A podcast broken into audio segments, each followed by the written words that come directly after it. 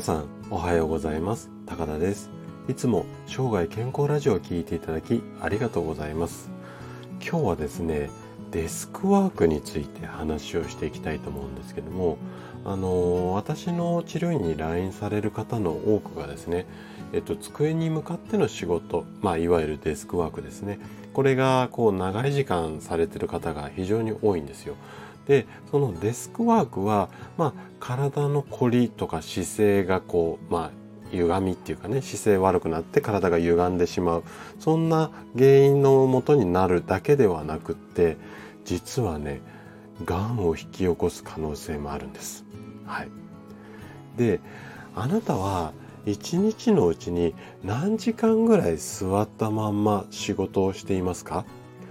例えば朝の9時に出勤をしてお昼に1時間ぐらい休憩をとってまた夕方まで常に座りっぱなしこんな状態ではないでしょうかね。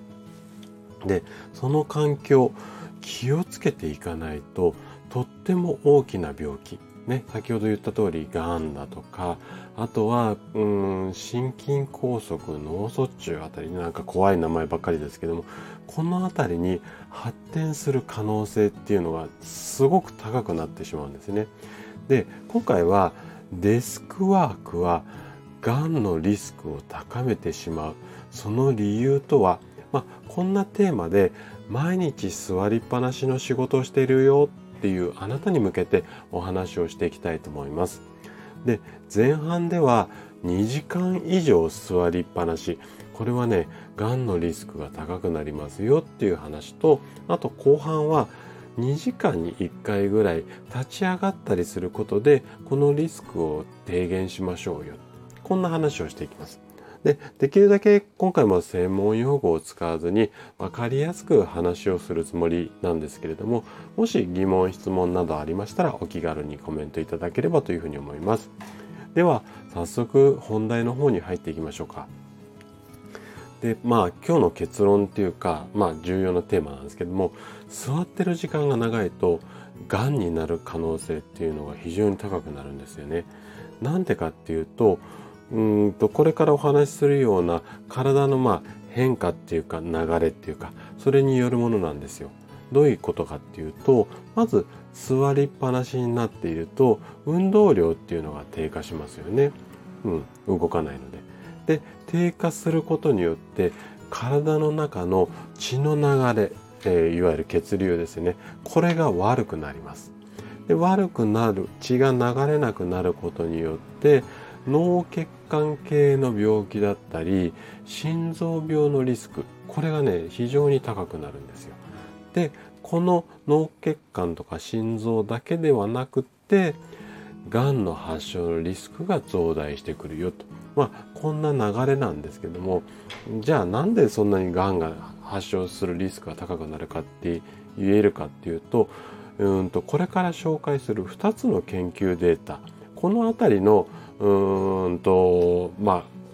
あなんていうのかな理論っていうかその辺りが根拠になっているんですけどもまず一つ目どんな研究かっていうとドイツのがんの専門の学術誌ここで発表されてる研究データなんですけれどもじゃあどんなこと発表されてるかっていうと座っている時間が長い人。これは運動、うん、日頃から運動をしていてもがんの発症率が高いですよ。ちょっと衝撃的ですよね。じゃあどういうこう研究っていうか調査結果かっていうと対象者が約約っていうか400万人ですね。で400万人の方を対象に例えば1日の中でテレビを見たりあとは座って休憩をしたりデスクワークなど。あの座ってる時間が長い人とあんまり座らないっていうか一日の中で動き回ってる人そのあたりの、うんとまあ、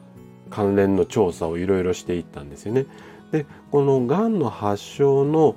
確率と座りっぱなしこの辺の相関関係っていうんですかねこのあたりを調べていったところ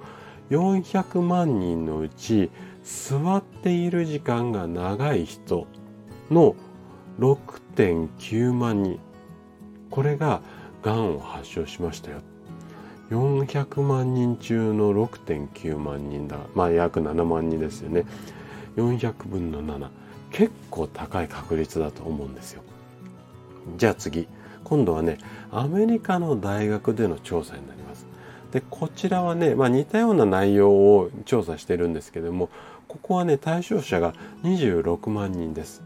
でどうまあ似たようなこの座ってる時間とがんの発症率っていう因果関係を調べたような調査なんですけどもこのの結論からすると1日に座っている時間が2時間増えるごとに大腸がんの発生リスクこれは8%アップですよと。で子宮内膜がんこれは10%高くなる。あと肺がんこれも8%高くなる。まあこんな研究データなんですよねでどうしてまあこんな形になってしまうかっていうと私たち人間の体の筋肉これのうちの約70%っていうのが下半身に集中してるんですね。でこのことからも座っている時間が長くなると先ほど言った通り血の流れが悪くなって免疫力っていうのも低下するんですよね。で免疫が低い時っていうのはあのがん細胞をやっつけられないのでなのでがんも発症しやすくなるまあこんな理屈なんですよね。じゃあこれを解消するためにどんなことをしていけばいいのかっていうことなんですけどもじゃあ後半の話ですね。でどんなことをしていけばいいのか具体的な例としてイギリスのこの研究データ、まあ、科学の雑誌に発表されたデータがあるんですけどもテレビを座って1時間以上見るごとに。まあここテレビになってるんですけどちょっと古い論文なのでまあ今だったら YouTube 見てたりとか座ってパソコンっていうのも OK ですよね。これが1時間以上続くことに寿命が22分縮む。こんなデータもあるんですよ。でなんでかっていうとこれはさっきも言ってる通り血流が悪くなるだけではなくって悪玉コレステロール。これをね体に害のない害のないものにこう変換するような成分っていうのがあるんですよ。これリポタンパクリパーゼ。ちょっとした噛みそうな名前なんですけどね。こういう成分があって、まあ、成分っていうか酵素の一種なんですけどね。